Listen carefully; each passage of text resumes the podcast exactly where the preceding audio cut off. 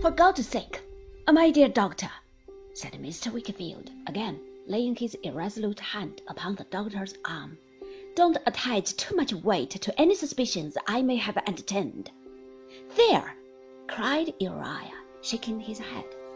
What a melancholy confirmation, ain't it? Him, such an old friend. Bless your soul, when I was nothing but a clerk in his office, Copperfield, I've seen him twenty times, if I've seen him once, quite in taking about it, quite put out, you know, and very proper in him as a father. I'm sure I can't blame him. To think that Miss Agnes was mixing herself up with what oughtn't to be. My dear Strong, said Mr. Wickfield, in a tremulous voice, my good friend, I needn't tell you that it has been my vice to look for some one master motive in everybody, and to try all actions by one narrow test. I may have fallen into such doubt as I have had through this mistake. You have had doubts, Wickfield, said the doctor without lifting up his head. You have had doubts. Speak up, fellow partner, urged Uriah. I had, at one time, certainly, said Mr. Wickfield. I, God forgive me, I thought you had. No, no, no, returned the doctor in a tone of most pathetic grief. I thought at one time, said Mr. Wickfield, that you wished to send Maldon abroad to effect a desirable separation. No, no, no, returned the doctor, to give any pleasure by making some provision for the companion of her childhood, nothing else. So I found, said Mr. I couldn't doubt it when you told me so, but I thought I implore you to remember the narrow construction which has been my besetting sin, that in a case where there was so much disparity in point of years. That's the way to put it, you see, Master Copperfield, observed Uriah, fawning and offensive.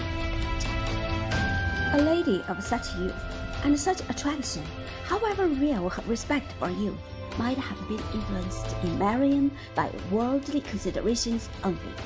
I made no allowance for innumerable feelings and circumstances that may have all tended to good. For heaven's sake, remember that. How kind it, said Uriah, shaking his head. Always observing her from one point of view, said Mr. Wickfield. But by all this is dear to you, my old friend, I entreat you to consider what it was. I'm forced to confess now, having no escape. No, there's no way out of it, Mr. Wickfield, sir, observed Uriah, when it got to this. That I did, said Mr. Wickfield, glancing helplessly and distractedly at his partner. That I did doubt her, and think her wanting in her duty to you, and that I did sometimes, if I must see all, feel averse to Agnes being in such a familiar relation towards her, as to see what I saw, or in my diseased theory fancied that I saw. I never mentioned this to anyone. I never meant it to be known to anyone. Though it is terrible to you to hear, said Mr. Wickfield, quite subdued, if you knew how terrible it is to me to tell, you would feel compassion for me. The doctor, in the perfect goodness of his nature, put out his hand. Mr. Wickfield held it for a little while in his, with his head bowed down. I am sure, said Uriah, writhing himself into the silence like a kangaroo, that this is a subject full of unpleasantness to everybody. But since we have got so far, I ought to take the liberty of mentioning that Copperfield has noticed it too. I turned upon him and asked him how he dared refer to me. Oh, it's very kind of you, Copperfield, returned Uriah, undulating over, and we all know what an amiable character yours is. But you know that the moment I spoke to you the other night, you knew what I meant. You know, you knew what I meant, Copperfield. Don't deny it. You deny it with the best intentions, but don't do it.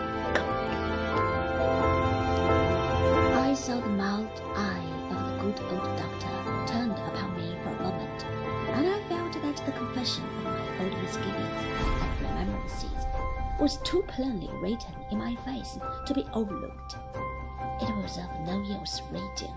I could not undo that. Say what I would, I could not say it. We were silent again, and remained so until the doctor rose and walked twice or thrice across the room. Presently, he returned to where his chair stood, and leaning on the back of it, occasionally putting his handkerchief to his eyes, with a simple honesty that did him more honor, to my thinking, than any disguise he could have I have been much to blame. I believe I have been very much to blame. I have exposed one whom I hold in my heart to trials and aspersions. I call them aspersions, even to have been conceived in anybody's inmost mind, of which she never, but for me, could have been the object. Uriah Heep gave a kind of snivel, I think, to express sympathy.